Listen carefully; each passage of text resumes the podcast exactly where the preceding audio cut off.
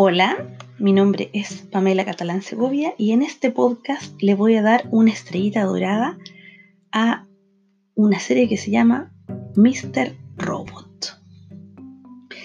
Esta serie ya terminó. Entonces, lo primero que tengo que contar es que es una serie que ya está cerrada. Tuvo cuatro temporadas que se emitieron entre el 2015 y el 22 de diciembre de 2019. El creador de la serie y director de la mayoría de los capítulos es Sam Smile. Y Sam Smile es un señor que tiene de una, su familia de origen es egipcia y em, por este origen él se sintió muy fascinado por la primavera árabe, que fue esta época en que la mayoría de las protestas se em, coordinaron y, originaron virtualmente. Y también es un admirador de la cultura hacker.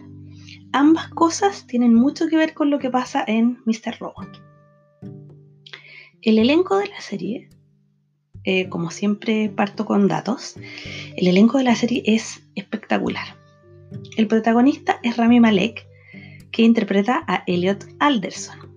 Rami Malek, que como ustedes saben se ganó el Oscar al mejor actor principal por la película The Queen, interpretando a Freddie Mercury.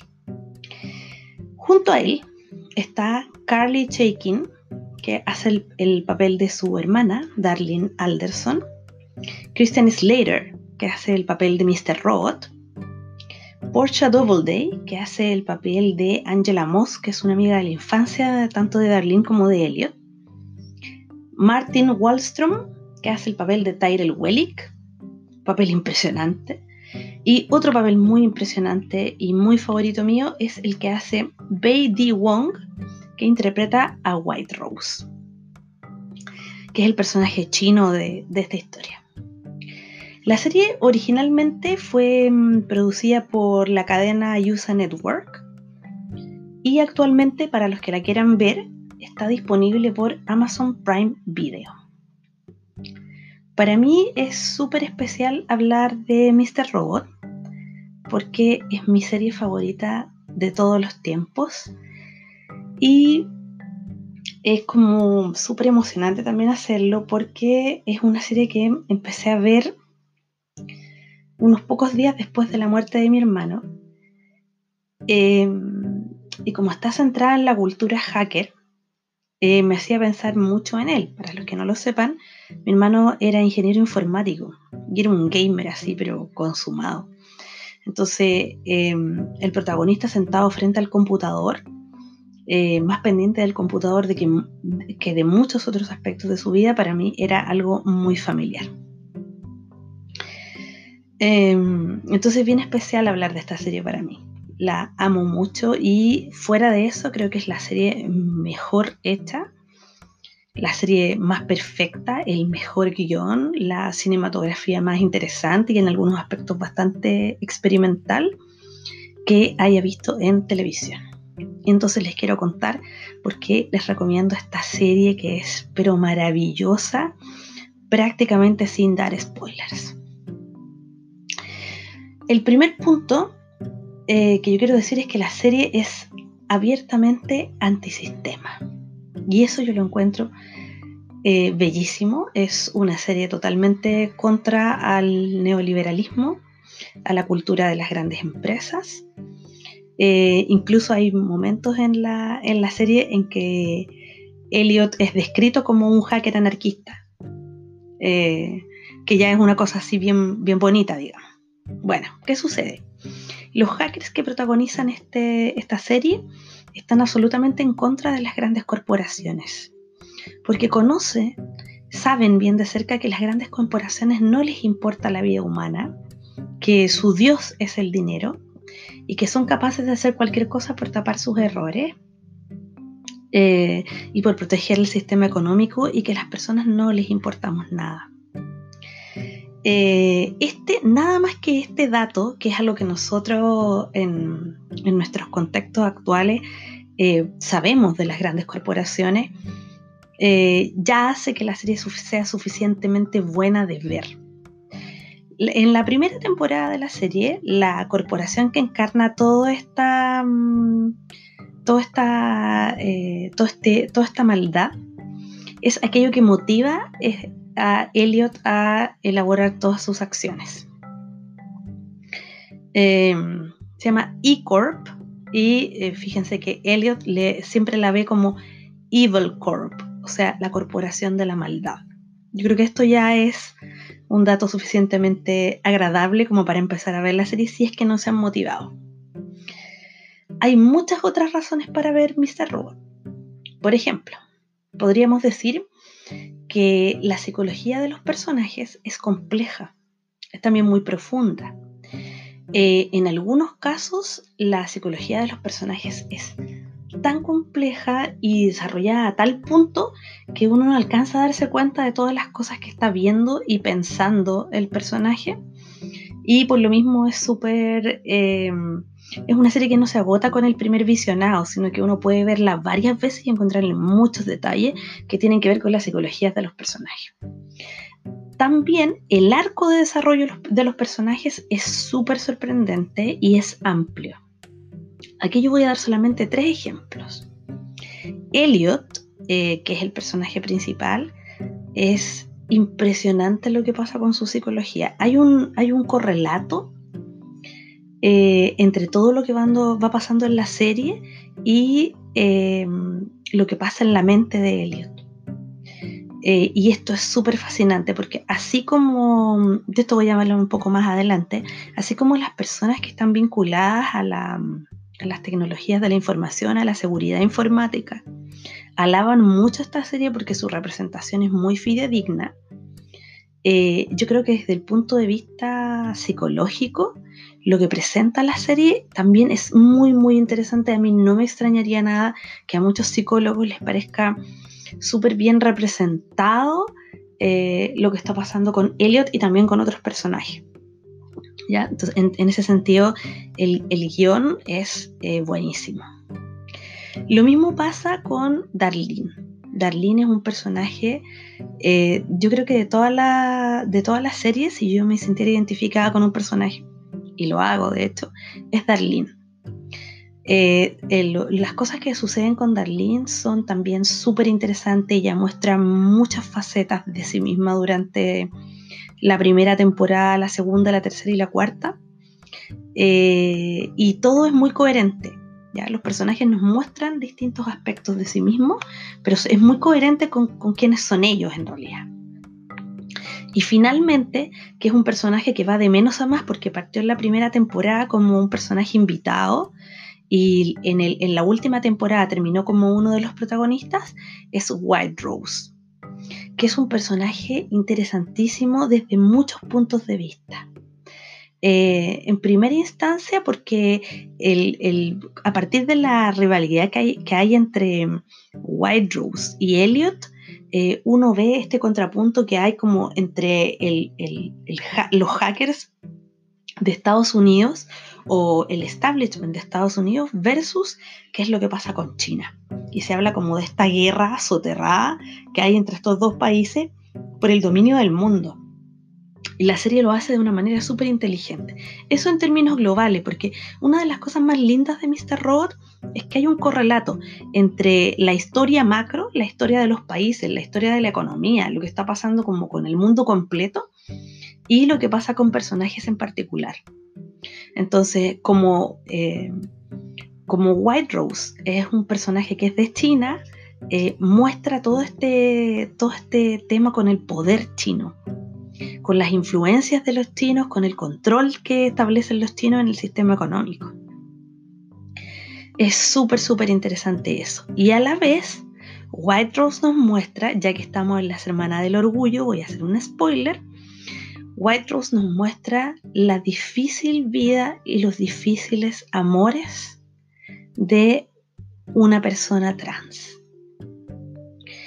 es imposible que uno no sienta compasión, afecto y empatía frente a los múltiples rechazos y a las múltiples formas en que White Rose eh, tiene que sobrellevar su, eh, su verdadero ser en una cultura que es muy cerrada en ese tema como la China. Entonces, esos episodios que hablan de ese tema, yo creo que valen oro, son buenísimos. Y nos muestran, claro, porque uno podría pensar White Rose es el malo, ya, o la mala. White Rose es la mala de la película. Pero luego nosotros vemos que tiene motivaciones que responden a, a parte de su historia y a sentimientos muy hondos. Y esto es muy interesante de ver.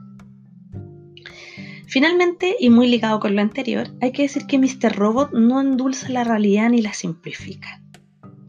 Entonces nosotros vemos que hay, eh, por ejemplo, que hackear es algo peligroso, es difícil, le cuesta la vida a algunos personajes, no voy a nombrar ninguno aquí porque no tengo ganas de hacer spoilers, pero hay muchos personajes que mueren eh, víctimas de estas conspiraciones y del poder al que están amenazando hay una mención especial que yo quiero hacer porque eh, la representación de, de, los procesos de vulneración de, la seguridad informática están súper bien hechos en Mr. Robot. Esto no lo digo yo porque está bien que sea una buena usuaria de computadoras, pero no tengo idea de, la seguridad macro, digamos. Eh, aquí yo busqué un dato que creo que es interesante. Hay un eh, equipo de asesores para cada temporada, dentro de los cuales está un señor que se llama Jeff Moss. ¿Y quién es Jeff Moss? Es una de estas personas que fueron hackers y que, y que se pasaron a trabajar al lado de la seguridad de las empresas. Jeff Moss era tan importante como, como hacker eh, que cuando se pasó al bando de los empresarios y formó su propia, eh, su propia mm, compañía y etcétera, etcétera, fíjense que llegó a trabajar como asesor del Consejo de Seguridad Nacional en la administración de Obama. O sea, estamos hablando de un tipo que fue hacker y que luego pasa a trabajar en la seguridad de Estados Unidos. Yo creo que algo debe saber. y como él hay muchos otros que participan en, Mr. Robot, gente que trabajó en el FBI, que sé yo, un montón de cosas. Ahora, el, elenco de asesores, eh, el equipo asesor, eh, no es el mismo en todas las temporadas, pero una de las cosas que fascinó a, gran parte de la crítica de la serie es que los procesos eh, que tienen que ver con, la seguridad digital, con las tecnologías de la información y las comunicaciones, están bien representados. ¿ya? Se ve fidedigno, hay que decirlo.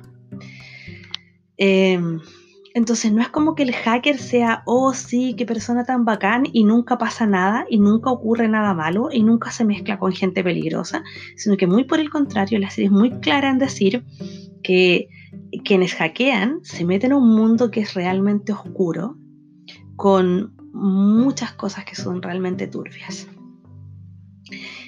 Algo similar pasa en esto que yo creo que es la principal virtud de la serie, eh, que no endulza la realidad, no la simplifica, sino que nos muestra que la realidad es cruda y difícil.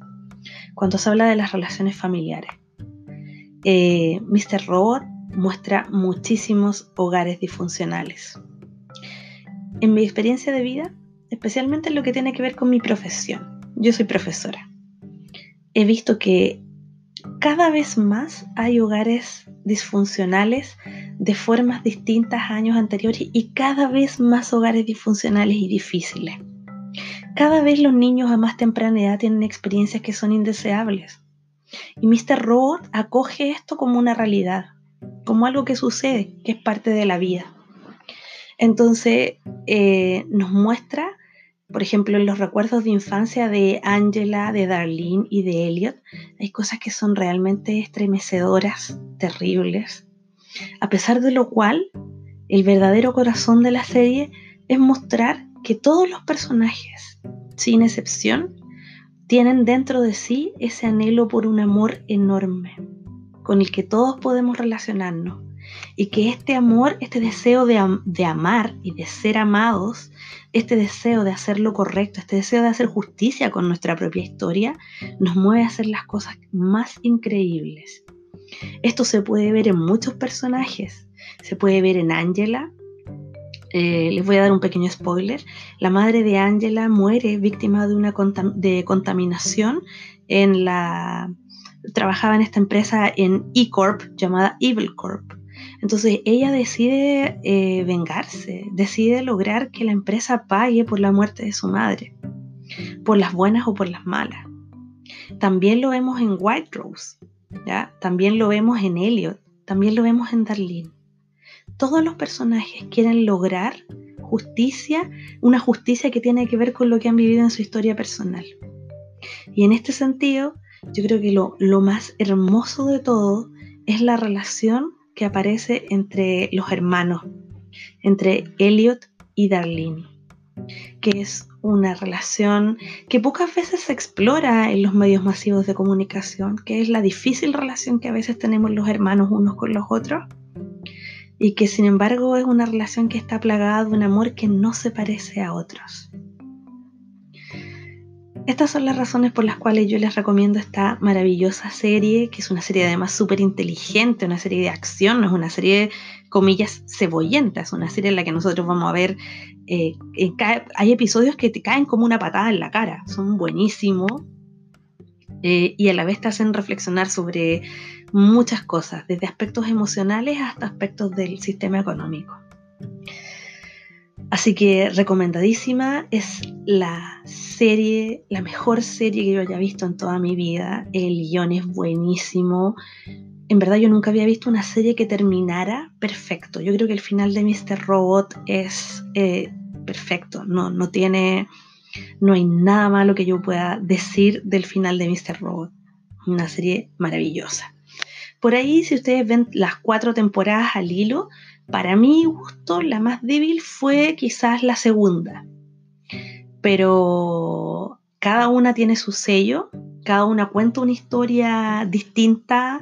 Em, por ejemplo, yo diría que la primera está centrada en, en, esto de odiar a las corporaciones. La segunda em, tiene que ver con la exploración de, la, de, la, realidad emocional eh, de manera más fuerte, la tercera tiene que ver con, derrumbar el sistema económico y la cuarta es como que nos une, une todo lo anterior y nos muestra un nivel de realidad eh, distinto a todas las anteriores. Una serie maravillosa, se las recomiendo, pero absolutamente, eh, de hecho hablo de ello y me dan ganas de ir a verla de nuevo. Perfecto. Entonces, dicho, con dicho todo esto, les quiero decir que si llegaron hasta acá, ustedes también se merecen una estrellita dorada por escucharme ya 17 minutos, casi 18. Les doy las gracias por escuchar. Eh, volveré con nuevos podcasts eh, y espero que la fuerza les acompañe.